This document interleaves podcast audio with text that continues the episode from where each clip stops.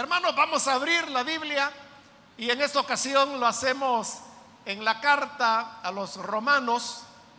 Busquemos el capítulo número 5.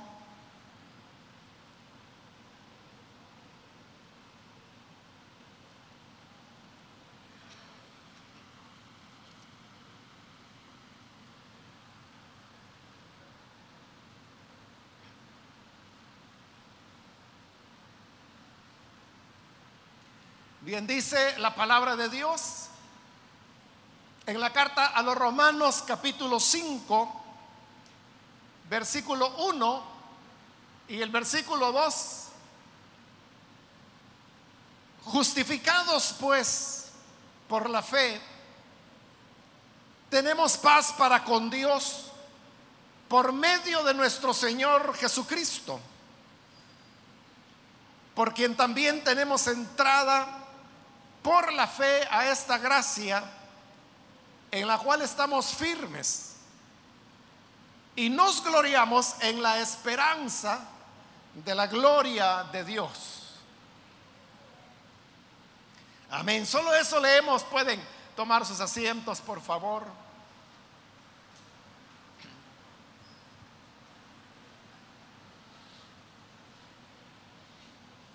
Hermanos, hemos leído un pasaje que es bastante conocido.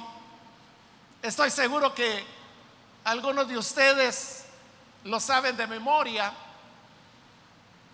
Pero siempre es bueno poder reflexionar en la palabra de Dios, aunque sean pasajes que conozcamos, para poder extraer toda la, la verdad y la enseñanza que las escrituras nos ofrecen. El versículo 1 comienza diciendo, justificados pues por la fe. Quiero llamar en primer lugar su atención a esa palabra pues. Justificados pues por la fe. Cuando oímos esa palabra, sabemos de que está siendo utilizada con el propósito de, de sacar una conclusión Ahí la palabra pues sería un equivalente de, por tanto. Justificados, por tanto, por medio de la fe. Y ya sea que utilicemos la expresión pues o por tanto, como dije, se trata de, de, una conclusión a la cual se está llegando. Y la conclusión a la que se llega es que la salvación es por medio de la fe. Es una conclusión porque aquí es donde viene a cerrarse todo el razonamiento que Pablo ha venido exponiendo en los primeros cuatro capítulos de esta carta. Para resumir en pocas palabras, lo que Pablo dice en esta carta es, en, el capítulo 1, es que todos los seres humanos hemos pecado. Luego, en el capítulo 2, Pablo demuestra que incluso aquellos que tienen una religión también han pecado. Porque aún conociendo lo bueno y lo malo, eso no significa que dejan de hacer lo malo siempre lo siguen haciendo.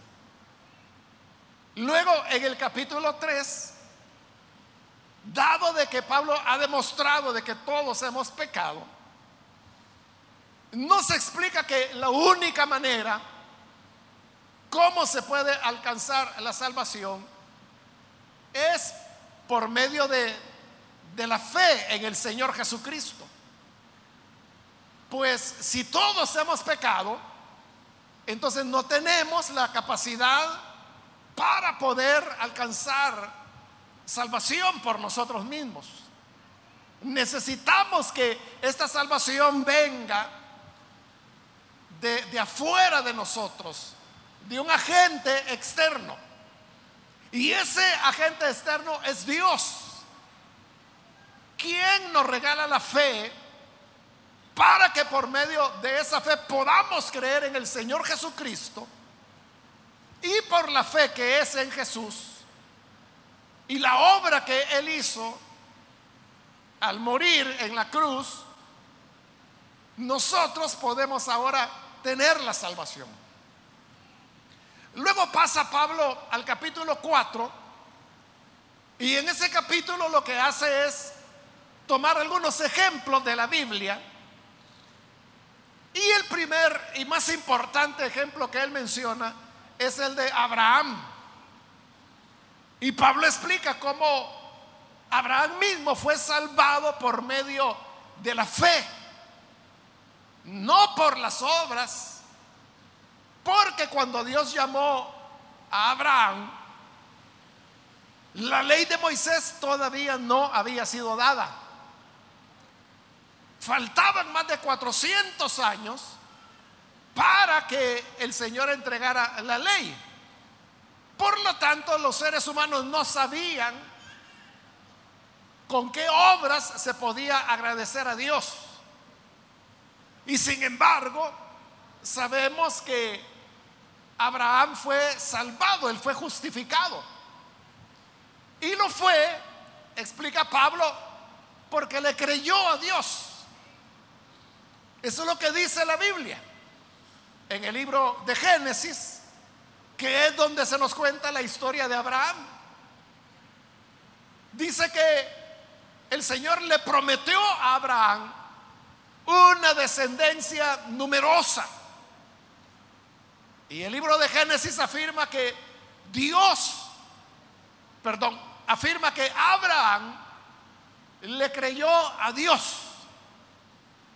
Y por haberle creído, dice el libro de Génesis que Dios lo declaró justo. Es decir, lo salvó por haber creído. Entonces dice Pablo, todos en todas las épocas han sido salvados por medio de la fe, por medio de creer al Señor. De manera que hoy, al presente, Dios no ha cambiado. Así como lo hizo con Abraham, como lo hizo desde el primer libro de la Biblia, el Génesis, pasando por toda la historia humana, Dios siempre ha salvado de la misma manera y ha sido por creer con fe. Habiendo expuesto eso, entonces hoy Pablo llega a la conclusión en este capítulo 5, cuando dice, justificados pues por la fe, tenemos paz para con Dios. Esa es la conclusión, que por medio de la fe alcanzamos la justificación. Pero quiero, hermanos, en primer lugar, que veamos esa palabra que es con la que comienza el versículo que dice justificados. Esto de ser justificado es un término judicial. Cuando un juez establece la inocencia o la culpabilidad de una persona. Si el juez dice que la persona que está siendo acusada es culpable, entonces queda como un delincuente. Pero si el juez dice que esa persona que está siendo acusada es inocente, entonces debe quedar libre porque no hay nada, ningún delito que se le pueda imputar. Pero nótelo. ¿Qué es lo que determina? Que una persona sea considerada delincuente o no. Lo determina la palabra del juez o de la jueza. Claro, se espera, hermanos, que todo juez, toda jueza, actúe sobre la base de, la imparcialidad. Sobre la base de examinar las evidencias, los fiscales, conocidos popularmente como el abogado acusador, lo que su trabajo consiste en demostrar que esa persona es culpable. Y para eso deben presentar evidencias, testimonios, pruebas que confirman que esa persona cometió un delito. Y por el otro lado están los abogados defensores, cuyo trabajo es el inverso, es tratar de demostrar la inocencia de su cliente. Pero es el juez o la jueza el que recibe las pruebas de cargo o de descargo, tanto de el abogado acusador como del abogado defensor. Y se espera, digo, que sobre esa base el juez o la jueza emita un dictamen justo, apegado a los hechos, hasta donde es posible conocer la verdad de lo que pudo haber ocurrido. Entonces lo que hace que la persona se convierta en delincuente o en persona inocente es lo que el juez dictamine. Algunas veces los jueces se pueden equivocar. Y no porque haya mala fe de parte de ellos. A veces sí hay jueces que usted sabe que venden la justicia. Y que son capaces de condenar al inocente y de absolver al culpable. No les importa, lo que quieren es quién ofrece más. Pero dejemos eso de lado. Y hablemos de los jueces que, que sí con honestidad están haciendo su trabajo. Aún estos jueces pueden equivocarse. Porque todo depende de la habilidad, de la capacidad que tengan los abogados. La parte acusadora, por ejemplo, puede ser muy hábil en presentar los hechos de tal manera que se haga ver como culpable a una persona inocente. Y delante del juez va a ser culpable porque a lo mejor el abogado defensor no está haciendo bien su papel, no pudo desvanecer las acusaciones que le presentan a su cliente. Y otras veces puede ocurrir lo inverso, que el abogado defensor es tan bueno, es tan hábil, que puede defender muy bien a su cliente y aunque sea culpable, el juez termina declarándolo inocente. O sea, no porque el juez esté vendido, no porque el juez esté actuando de mala fe, sino que porque es lo que le presentaron son los hechos, son las pruebas. La habilidad de poder presentar esos argumentos lo que hace que el corazón del juez se inclina a una u otra cosa. Imaginemos entonces que hay una persona acusada de un delito, va a juicio, delante de un juez, delante de una jueza. Supongamos que este hombre de verdad cometió el delito, es culpable, es un delincuente. Pero sucede que él contrató a un muy buen abogado, a una muy buena abogada defensora. Entonces logra este defensor persuadir al rey, al juez, y entonces el juez dice, en verdad el hombre es inocente, y entonces viene, lo declara inocente pero en realidad es culpable. Pero el juez, digo, no por mala fe, no porque está vendiendo la justicia, sino por la habilidad de la parte defensora, lo persuade, lo convence y dice, es inocente. Entonces note, cuando el juez viene y dicta sentencia y dice, esta persona es inocente, delante de la ley, esa persona es inocente porque así lo dijo el juez. Y si la persona está detenida, ahí mismo el juez da la orden para que la persona sea liberada. Entonces viene lo que se llama la carta de libertad. Y ya con eso la persona puede salir. Porque es inocente legalmente, pero en la realidad estamos diciendo que sí cometió el delito. Entonces, eso es, esa es una sentencia judicial. Cuando se declara a una persona o inocente o culpable. Entonces le decía que cuando aquí Pablo dice que somos justificados, le dije que esa expresión justificados es una expresión judicial.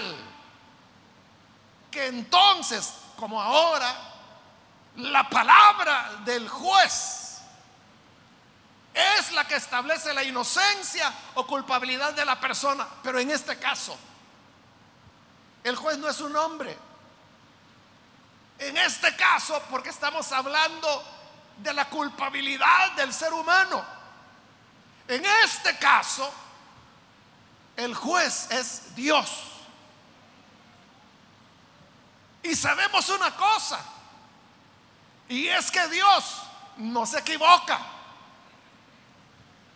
Dios no actúa sobre la base de las apariencias o de las argumentaciones.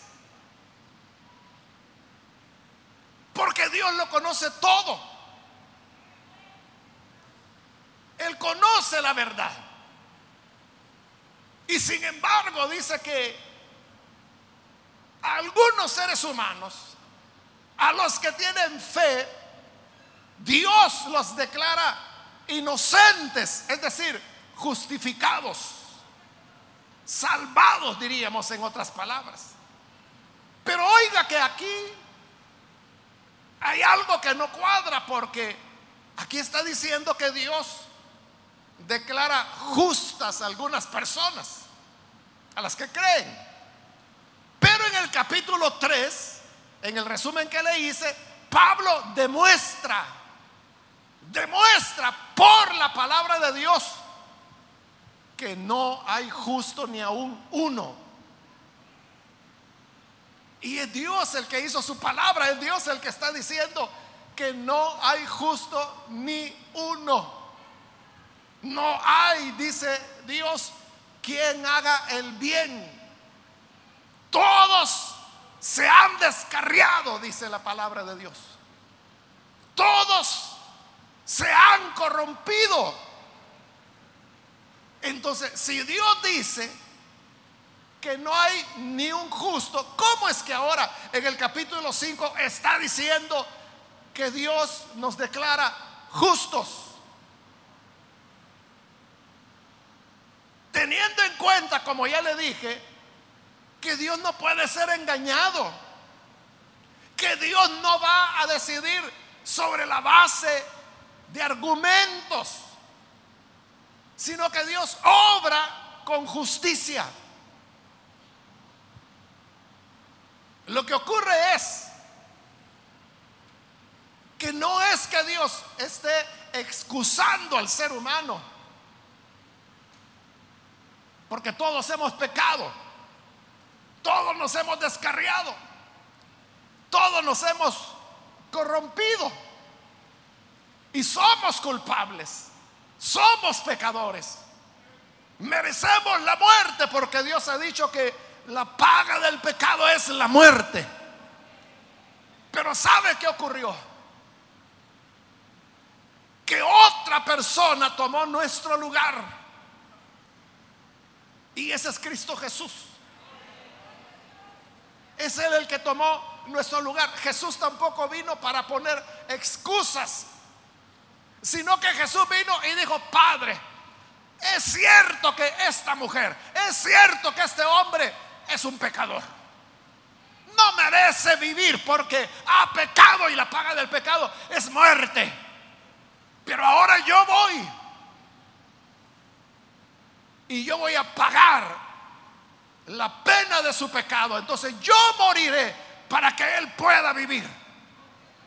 entonces ahora Dios sí puede declararnos justos.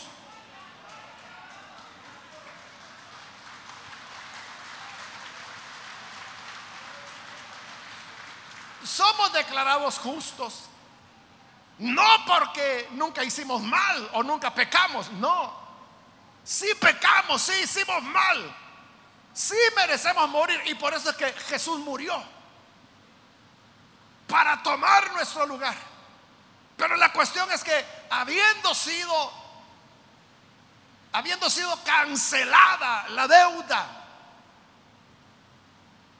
hoy nosotros somos declarados justos. Para poner un ejemplo, hermano, de esto mismo, de los aspectos judiciales que estamos hablando, imagine que un muchacho comete una falta, no un delito, una falta, y de igual manera lo detienen y va delante de un juez. Y el juez lo declara culpable y entonces dice, bueno muchacho, por esta falta que cometiste, tendrás que pagar una multa. 500 dólares de multa. Y mientras no la pagues, pues estás aquí guardadito. Alguien tiene que pagar la multa. Entonces viene el padre de este muchacho, sabiendo que su hijo hizo una falta, sabiendo que ha sido condenado, sabiendo que hay una pena que pagar, que es la multa. Entonces viene él y dice, pobrecito mi hijo, tantas veces que yo le dije que tuviera cuidado, pero qué desobediente. Pero no lo voy a dejar ahí, voy a ir. Entonces va el padre, llega al juzgado y dice, ¿cuánto es la multa? ¿Cuánto es la pena por este muchacho? 500 dólares. Bueno, aquí está, yo lo pago. Entonces, cancelada la deuda. Entonces llega la notificación al juez, ya la deuda fue cancelada. En verdad, sí, en verdad, aquí está el recibo. Mira, ah, bueno, entonces suelten al muchacho porque su pena ya fue cancelada y el muchacho recobra su libertad. Eso es lo que Jesús hizo.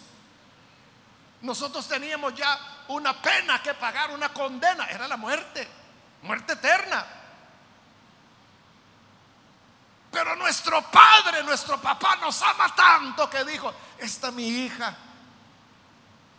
¿cómo se anda metiendo en problemas? Este mi hijo tantas veces que le dije, que obedeciera mi palabra y no me hizo caso. Pero no lo voy a dejar ahí hundido, no lo voy a dejar condenado. Entonces dice, yo voy a pagar la multa. ¿Cuánto, es la multa? Vida. ¿Así? Bueno, entonces yo voy a dar a mi hijo para que pague con su vida la pena que este hombre, esta mujer, me debe. Vino el Hijo de Dios, murió en la cruz del Calvario entregó su vida, derramó su sangre y habiendo pagado el precio de nuestro pecado, ahora nosotros somos justamente declarados inocentes.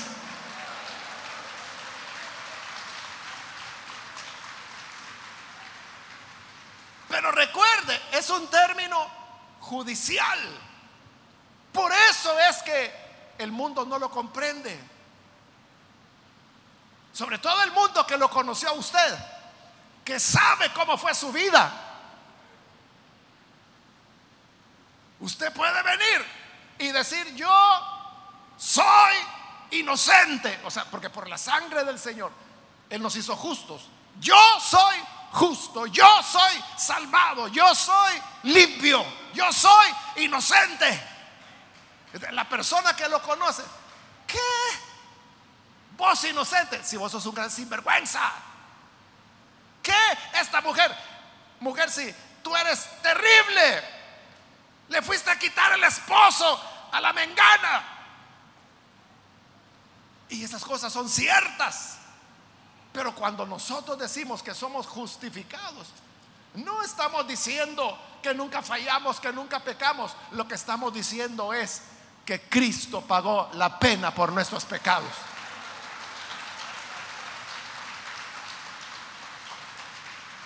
Por eso le digo, justificado habla de una decisión judicial que Dios tomó El juez del universo tomó y dijo, lo declaro justo. Pero una cosa es ser declarado justo a ser justo de verdad, diferente. Es el caso que le ponía de, del juez o de la jueza que no con mala fe, sino que porque fue hábil el abogado defensor, declara inocente a quien cometió un delito. Pero el juez lo está haciendo en su sano juicio, pero lo que pasa es que el acusador no es capaz. Eso pasa muchas veces, hermano que la parte fiscal no es capaz de presentar un caso consistente, se le llama eso. Entonces, como no es consistente, el juez no puede condenar, aunque sea culpable. Entonces declara inocencia, pero no significa que la persona es inocente. Sí cometió el delito, pero hasta donde al juez se le permite conocer, hasta donde humanamente puede juzgar, no hay forma de condenarlo. Entonces lo declara inocente. Pero ya dijimos que nuestro Dios no se equivoca. estamos hablando de que aunque fallamos, aunque pecamos, aunque vivimos lejos de Dios, aunque fuimos rebeldes, aunque hemos vivido la vida de espaldas a Cristo, no queremos saber nada de Él. No queríamos saber nada de la Biblia, ni de Dios, ni de iglesias. Aún siendo todo eso, la gracia del Señor nos atrae, nos llama y nos justifica por la fe, dice el versículo. Justificados pues por la fe. Es la fe la que nos justifica. Es la fe la que nos sirve para tener el perdón. Porque el hecho que Cristo haya muerto en la cruz del Calvario no es suficiente para que el ser humano sea salvado mientras el ser humano no coloca fe en creer esa verdad. Porque muchas personas piensan que para salvarse tienen que hacer muchas obras, tienen que hacer muchas oraciones, dar mucho dinero, hacer sacrificios ayudar a los necesitados. Entonces hay personas que todo el tiempo están tratando de hacer buenas obras y buenas obras y buenas obras y buenas obras. Y esa persona nunca llega a tener paz.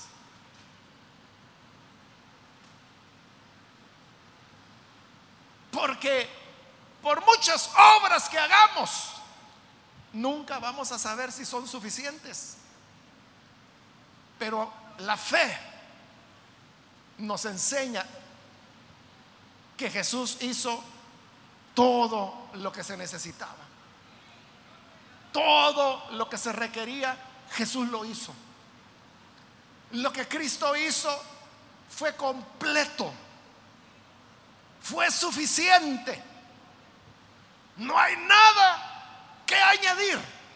La sangre del Hijo de Dios se mantiene siempre fresca para lavar el pecado del más perdido y del más desobediente que pueda haber. Pero es eso, es creer, confiar en que la sangre de Cristo nos puede limpiar. Una persona puede preguntar, mire, ¿y usted cree que alguien que haya que haya actuado mal en su vida, que ha maltratado, ha cometido muchos delitos, ¿usted cree que con creer en Jesús ya va a ser perdonado? Ahí está el punto. Es exactamente ese el punto. ¿Crees que Jesús es suficiente o no? Si tú crees que Jesús es suficiente, esa es la fe. Esa es la fe de la cual está hablando aquí. Justificados pues por la fe.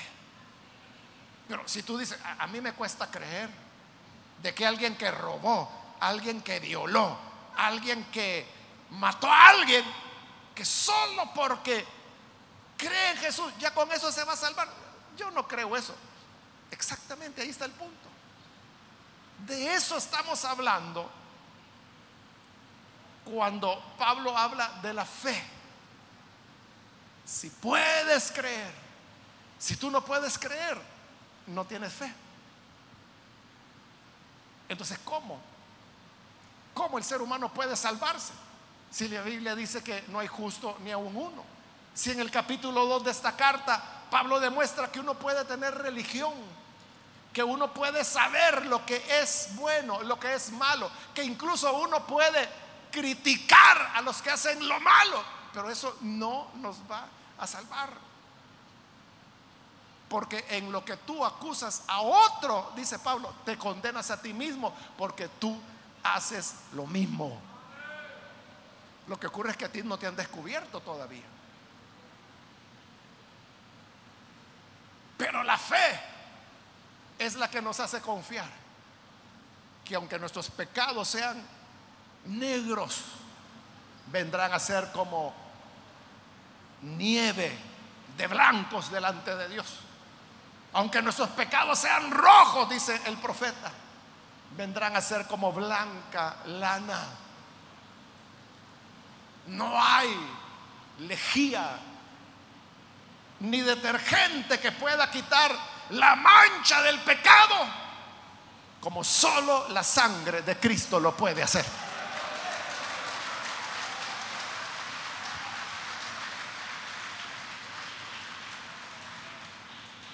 Esa es fe. Tener fe en Jesús no es, es que sí, yo creo que existió Jesús. No, no, sí, mire, yo vi la película tal, ahí sale como a Jesús lo maltrataron, como lo crucificaron, lo azotaron, lo coronaron de espinas.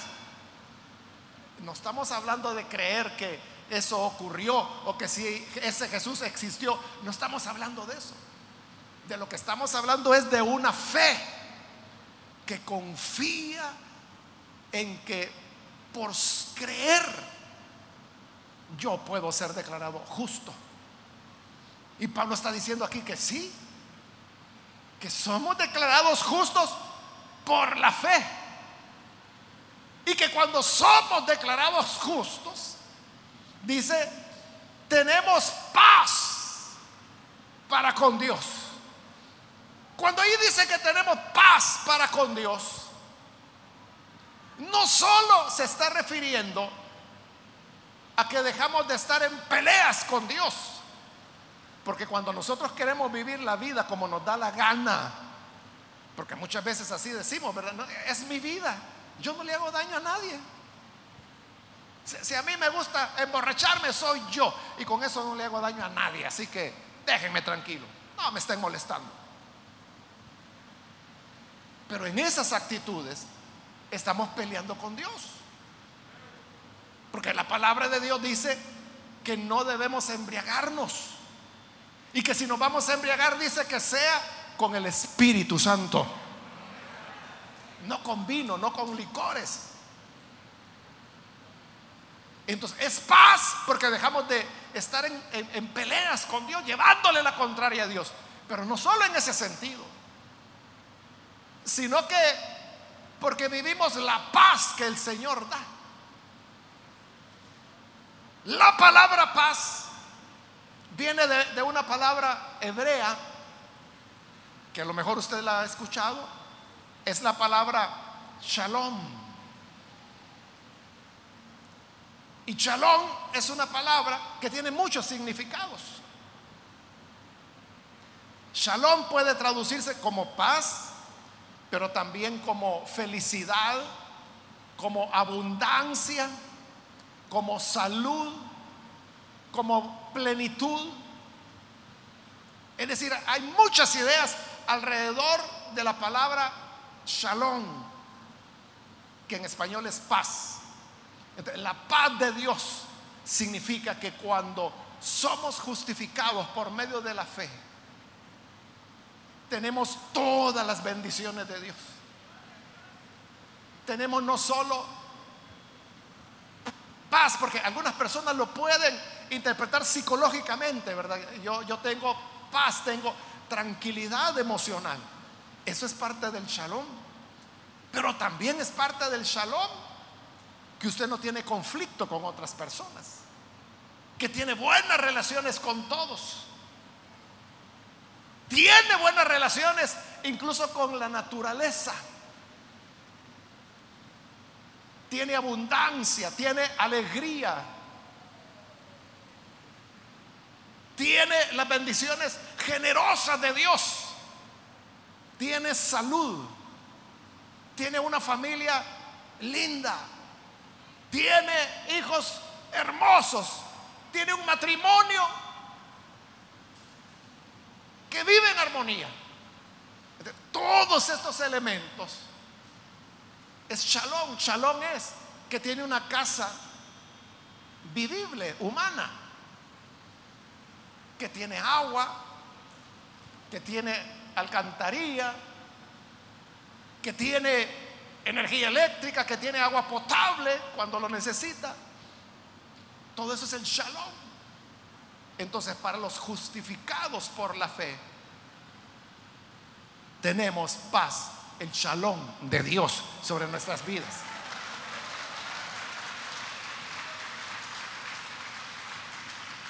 Y todo esto, dice la parte final del versículo 1, por medio de nuestro Señor Jesucristo. No es por nuestras habilidades, no es por quién soy o a quién conozco o quiénes son mis amigos, es por el Señor Jesucristo. Porque Él nos amó de tal manera que vino a encontrarnos en nuestra necesidad. Vino a socorrernos en nuestro dolor. Vino a auxiliarnos en nuestra enfermedad. Todo por medio de nuestro Señor Jesucristo. Y el versículo 2 dice, por quien también tenemos entrada por la fe, porque todo es por fe, a esta gracia. La palabra gracia es, es otra de esas palabras que tienen muchos significados. Pero hay un significado que se ha hecho popular y es que gracia es recibir algo inmerecido. Eso es cierto, pero gracia significa mucho más que eso. Entonces tenemos entrada a esta gracia. Entonces, ¿qué significa? Que verdad, nosotros no lo merecemos. Porque como todos pecamos, no merecemos ni ser declarados justos. No merecemos tener mucho menos el chalón de Dios. No merecemos, hermano, ni que Dios oiga nuestras oraciones. Ni siquiera merecemos estar en este lugar. Porque somos como el hombre de la parábola, el cobrador de impuestos, que el Señor Jesús dijo que ni siquiera quiso acercarse al templo, ni siquiera quería ver el edificio del templo, sino que la mirada la tenía hacia abajo y se golpeaba el pecho y decía, Señor, ten piedad de mí, que soy pecador. Y ni se atrevía a levantar la mirada. Pero el Señor dijo, este fue justificado. Este fue perdonado. Eso es gracia. Eso es que nosotros no merecíamos la salvación, pero Jesús nos la regaló. No merecíamos tener una relación con Él, pero Él dijo, ustedes son mis amigos. No merecíamos estar aquí, en este lugar, pero en hebreo dice, en medio de la congregación te alabaré cuando estamos ahí sentados, si usted está alabando y dice, bendito sea el Señor, cuán bueno es el Señor, Jesús dijo, en medio de la congregación te alabaré. Ahí está Jesús a su lado, alabando y levantando la mano al lado suyo, porque Él es nuestro hermano. Porque tenemos al mismo Padre, el Padre de Jesús, es nuestro Padre hoy. Por eso Él dijo, miren, ustedes cuando oren, Digan así, Padre nuestro. Háblenle a Dios como que si fuera su papá. Padre nuestro. Por eso es que Pablo, hablando de Dios, él decía, Abba, Padre. Abba es en arameo, que significa Padre. Y Padre era en griego, que significa Padre. al decir, Abba, Padre, estaba diciendo en dos idiomas, Padre, Padre. Podemos llamar a Dios nuestro Padre. Esa es la gracia en la cual hemos entrado y en la cual, dice el versículo 2, estamos firmes. Ese es el detalle. Que debemos estar firmes en esta gracia. Porque sabe algo. Satanás va a llegar y le va a poner dudas. Y va a llegar, ¿cómo no? Sinvergüenza. Vos sos hijo de Dios. Ah, Diablo sos vos. No, hombre, si yo te conozco, mira pues los pensamientos que tenés. ¿Y vos qué crees que yo no te veo cuando estás ahí solo? O sea, todo eso puede ser cierto, pero mantengámonos firmes en que no es por nosotros, no es por nuestro mérito, es por la gracia del Señor. Eso significa estar firmes en la gracia del Señor y nos gloriamos en la esperanza de la gloria de Dios. La fe está muy relacionada con la esperanza. Y la esperanza es aquello que, que, se espera, que uno aguarda. Y aquí dice que lo que esperamos es la gloria de Dios.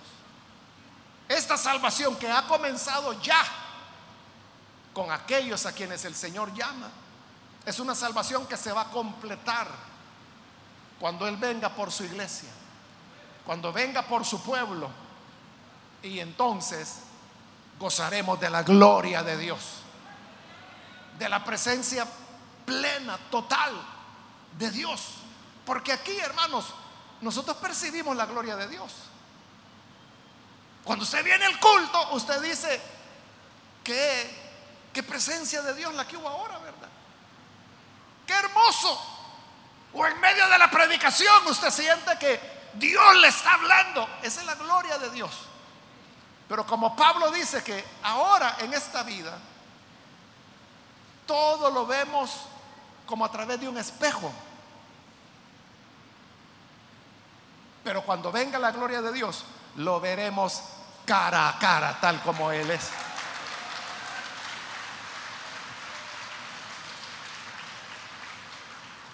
Esa es nuestra esperanza. Y eso, hermanos y hermanas, es lo que nos permite estar firmes contra peligros, contra amenazas, contra burlas. Es lo que nos permite vencer las tentaciones. Porque uno sabe que en el paso por esta vida vamos a encontrar dificultades, tropiezos, tentaciones, ocasiones de pecar. Pero la vida no, no, no es solo esto. Nosotros vamos a la eternidad. Nosotros vamos a encontrarnos con el Padre. Entonces nuestra mirada está en la gloria que habrá de venir. Y eso, hermanos, de saber que hay una esperanza de gloria que está más allá, es la que nos hace ahora soportar lo que tengamos que soportar. Es lo mismo que Jesús hizo. Es lo que dice Hebreos, hablando de Jesús. Dice que por la gloria que él vio más adelante, soportó la cruz. O sea, si todo hubiera terminado en la cruz, no daban ganas, ¿verdad, hermanos, de, pasar por ahí? Pero Jesús no vio la cruz, vio lo que había después de la cruz. ¿Y que había? La gloria de Dios. para llegar a aquella gloria, yo tengo que irme por este camino. Y este camino pasa por la cruz. Ah, pues, ahí voy cruz. Porque yo sé que a través de ti llegaré a la gloria de Dios. Eso es lo que nosotros debemos hacer. Que ahí está la tentación. Pero sí, la tentación nos atrae, nos seduce, se ve apetitosa. Pero no, no, no, levanta la mirada. Mira la gloria de Dios. Y por aquella gloria de Dios, camina sobre fuego. Camina sobre vidrios rotos, pero sigue caminando, aunque te hiera, aunque te duela, pero tú estás persiguiendo la esperanza de la gloria de Dios que nos aguarda al final. Así que hermanos, mantengamos firmes en esta gracia y aquellas personas que todavía no conocen a Jesús. Qué bueno que vino y qué bueno que está escuchando. Porque esta gracia que se ofrece por la fe en el Señor Jesucristo es la que hoy anunciamos y la que usted puede recibir en este mismo momento. Vamos a cerrar nuestros ojos porque vamos a orar, pero antes de hacer la oración, yo quiero invitar a las personas, amigos o amigas, que hoy han escuchado la palabra de Dios y que oyendo esta palabra, usted se da cuenta de la importancia de, de venir y creer a Jesús. Creer que de verdad lo que Él hizo es suficiente. Creer que por la sangre y por su muerte en la cruz, nosotros hoy podemos ser perdonados si confiamos en ese sacrificio. Yo quiero invitar a aquellos amigos o amigas que por primera vez necesitan recibir a Jesús. Por favor, ahí donde usted se encuentra, póngase en pie en señal de que necesita recibir a Jesús y vamos a orar por usted. ¿Hay algún amigo o amiga que necesita venir al Salvador? Póngase en pie, venga. Vamos a orar por usted. Hoy es el momento para recibir al Hijo de Dios. ¿Hay alguien? Póngase en pie, por favor. Ahí donde se encuentra, póngase en pie. Queremos orar por usted. Hoy es un día de salvación. Quiere ser declarado inocente de parte de Dios, no de parte de un juez, no de parte de una jueza, no, de parte de Dios. Quiere que Dios lo vea como limpio. Venga entonces y reciba a Jesús. Póngase en pie en este momento. Y vamos a orar por usted para que la gracia del Señor lo alcance. Para que la gracia del Señor le perdone y le dé una vida nueva. ¿Hay alguna persona? Póngase en pie. Venga. Hágalo con toda confianza. Este es el momento para usted. Le estamos esperando. Póngase en pie. Es el Señor quien le llama. Es Jesús quien le está invitando a venir. Nadie puede justificarse a sí mismo. No podemos engañar a Dios y hacerle pensar que nunca pecamos o que no somos culpables. El camino es lo contrario, reconocer que sí hemos fallado, pero que Él, al enviar a su Hijo, hizo todo lo necesario para ser declarados justos. ¿Quiere reconocer eso? Póngase en pie. Póngase en pie y vamos a orar. Venga. Acérquese.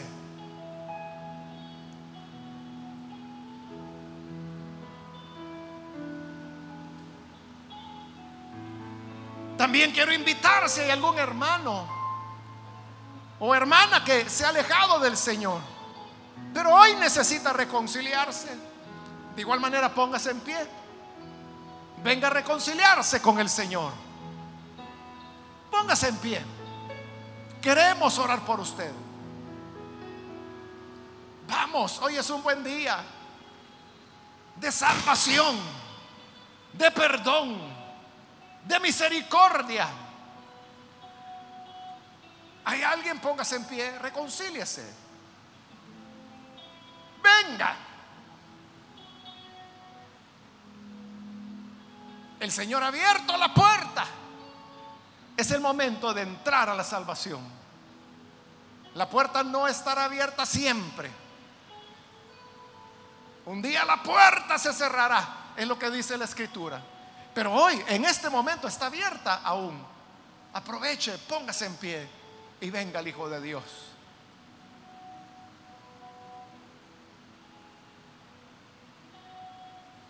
Voy a terminar la invitación.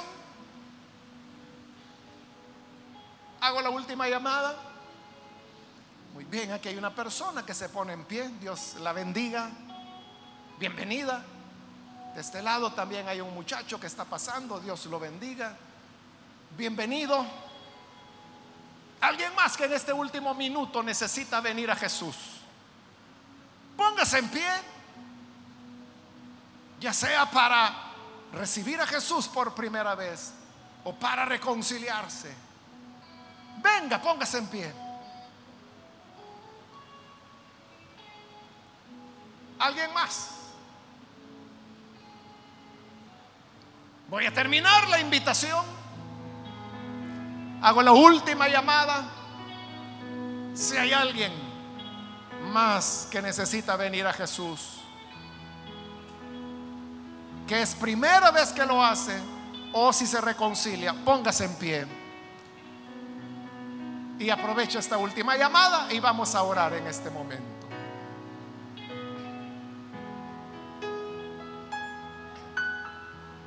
A usted que nos ve por televisión, quiero invitarle para que se una con estas personas que aquí están recibiendo al Señor.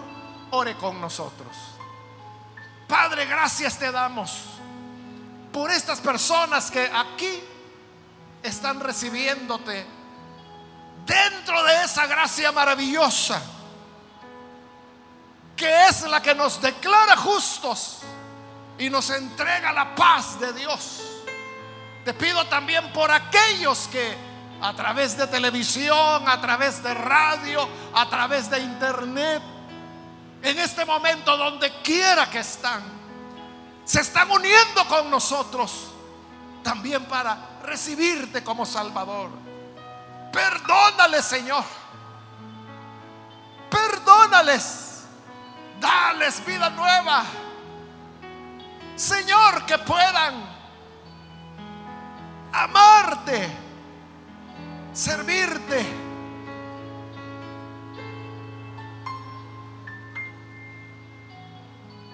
Que esta gracia que tú nos has dado se derrame generosamente sobre estas personas.